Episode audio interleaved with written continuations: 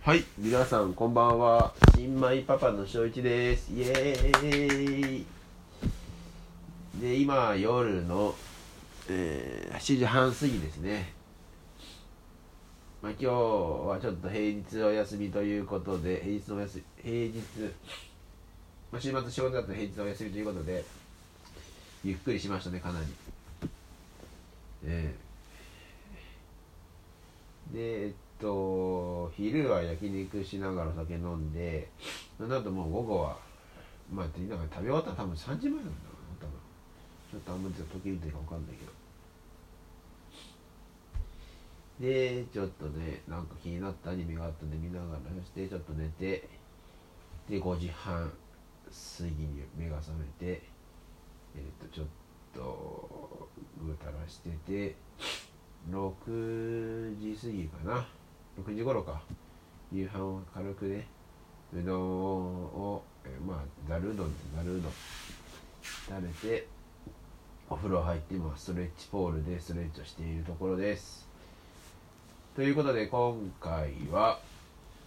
今回話すテーマは、えー決めてません。わら。えーえじゃあ、えっと、まあ生活費ということで、ネット銀行についてお話ししたいなと思います。まあ、あくまでこういう生活のテクニックっていうか生活のことに対しては、まあ僕がやっている経験、やっていることをお話しするので、まあ、別におすすめとかは別にしない、おすすめをしているわけじゃなくて、今やっていて、もう得だなってことを話してます。話してることが、まあ、もしかし間違っていることもあるかもしれませんが、まあ、実践していることをそのまま話したいと思います。で、ネット銀行ということで、えーっと、まあ僕もネット銀行を開設したのは、まあ本当にここ最近ですね。うん。ネット銀行とか、あんまり、まあ正直、不安まあ今や、いろいろとやっている、いろいろとまあ、気になることはやっていて、やりながらまあ勉強してるって感じですね。今までまあ僕は銀行口座はまあいわゆるメガバンクっていうところだったんですけども、まあそういう、えーネット銀行とか、でまあ、まああの、そうです。ね、あの、ここのラジオでも何度かお話ししている通り、まあキャッシュレスで、銀行にそもそもそんな行く回数はないんですよね、お金を引き落とすとか。っていうと、あとまあ、キャッシュレスなんでクレカの支払い、QR 決済、IC カードってところで、まあ、現金はそんなに持ちません。まあ、必要なところは、ね、払うんで、まあえー最低限のお金は財布に入っていますが、基本的にはクレカです。でところで、まあ、ね、まあ僕、多分楽天経済圏っていう、まあ楽天の中で結構、まあ例えば、携帯も格安シム楽天使ってますし、クレジットカードも楽天使ってます。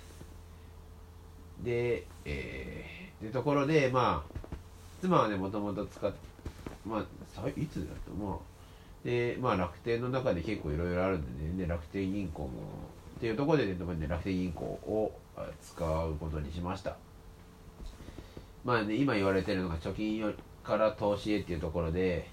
まあ、貯金っていうのは多分、えっ、と、コツコツコツコツ貯めていく。で、投資ってところで、投資イコールなんか怖いとかいろいろ思っている人も多いかと。まあ僕も実際そうだ。投資イコールギャンブル。ギャンブルまで、まあそんなね、どうかわからないっていうところで、まあなんか毛嫌いという、毛嫌い？なんかね、ちょっと誤解とか、まあただ、そうやって将来の、まあ、家族いて、息子いてってところで、将来のことも考えなきゃいけないってところで、まあね、その、まあ、よくなんか皆さん聞かれる、聞聞く言葉と、まあ、積み立て NISA とかそういうね、ものがあるかと思うんですけども、僕正直全然わかんないんで、まあ、妻に教えてもらいながら、まあ、ネットとか、えっと本とかで勉強しながら、徐々にやり始めてます。まあ、もしかしたら遅いかもしれない。遅い方、遅い、遅い部類なのかもわかんないですけど、でところで、えっと、まあ、積み立て NISA とかもやってます。ところで、まあ、えっと、まあ、楽天証券と、まあ、投資って言ってもなんかすごいなんかすげえ驚愕なすげえ膨大なお金を投資しているわけじゃなくて本当に月々いくらってまあ積み立てなんで積み立て。というところでで、えー、やってます、まあ、将来の投資。まあ投資というか貯蓄だよね。うん。なんでまあ投資なんでまあそのね、えーと、経済の波によっては下がる時もあるし上がる時もあるんですけどもまあこうやって積み立て NISA っていうのは安心なのかな、まあ、僕も正直あんまり詳しいことまだまだわからない中でやっているんですけども勉強しながらやっているんですけどもまあ大丈夫な銘柄っていうのかな？で大丈夫？まあおすすめっていうかというところでまあ本当に安全なところでやってるんで、うん、少しずつ積み立てています。というところで、まあ、楽天銀行を書いてたのは楽天やってるし楽天ねカードとかも携帯とかもそうですけど持ってややってるんでまあ楽天に整えていこうかなっていうところで銀行開設しました。えー、ところでまあ楽天銀行ってなると銀行うん。でそこでまあなんかねあるんですよね。楽天証券で紐付けてマネーブリッジってやつをやるとえー通常多分メガバンクって金利ってかなり低いんで0.0いくつ。で、まあ、楽天銀行も0.01はなりましたければ。だと思うんですけども、まあ、何か設定をすると金利は 0.1?0.01 まあ何倍にもなっていかなりおお得っていうかねいい感じになるんですよね。でまあえっとネットバンキングなんでまあ、なんかある ATM 何回まで使ってとか、まあ、あの銀行内に預けてるお金のがいくらだと得点というかランクがあるんででそういうので、えー、やってます。でだからまあ銀行から下ろすことない基本的にはないんで今のところ。あれなんですけどあるじゃないですか。銀行の ATM で下ろす人とかあれ皆さんあれネット銀行なんですよね。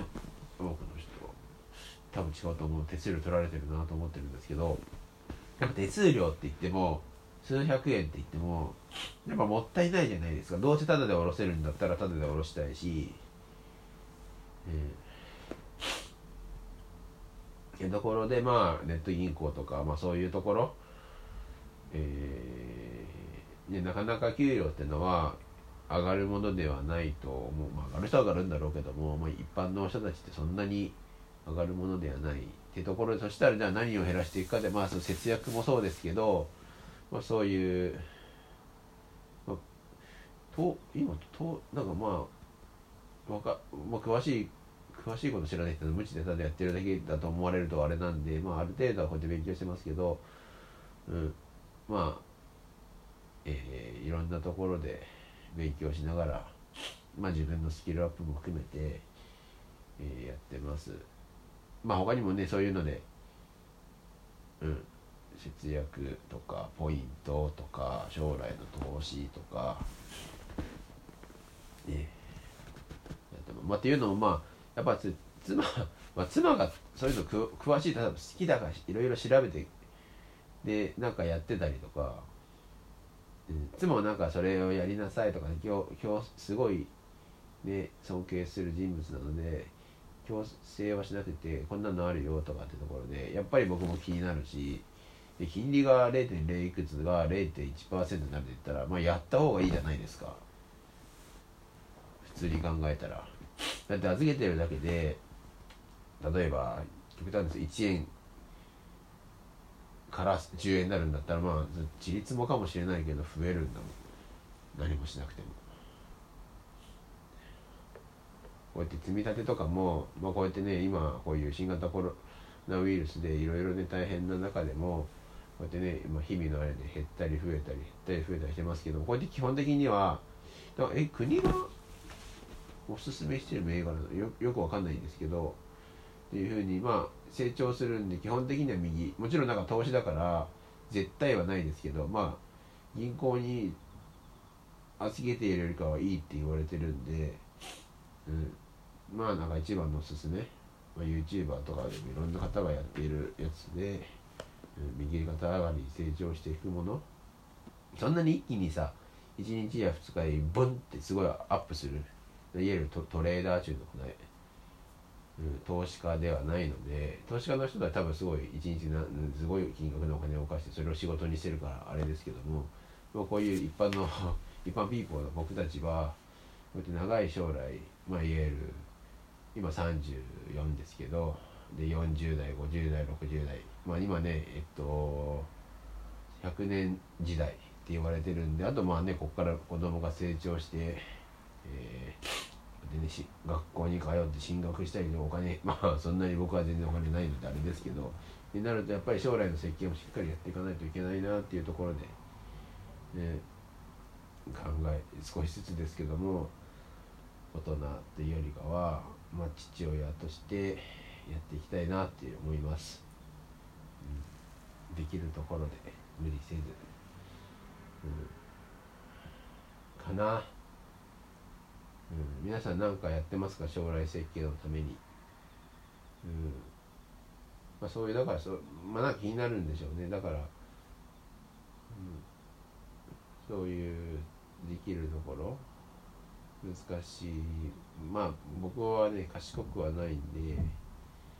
えー、皆さんと同じスピードでやってるとすごい多分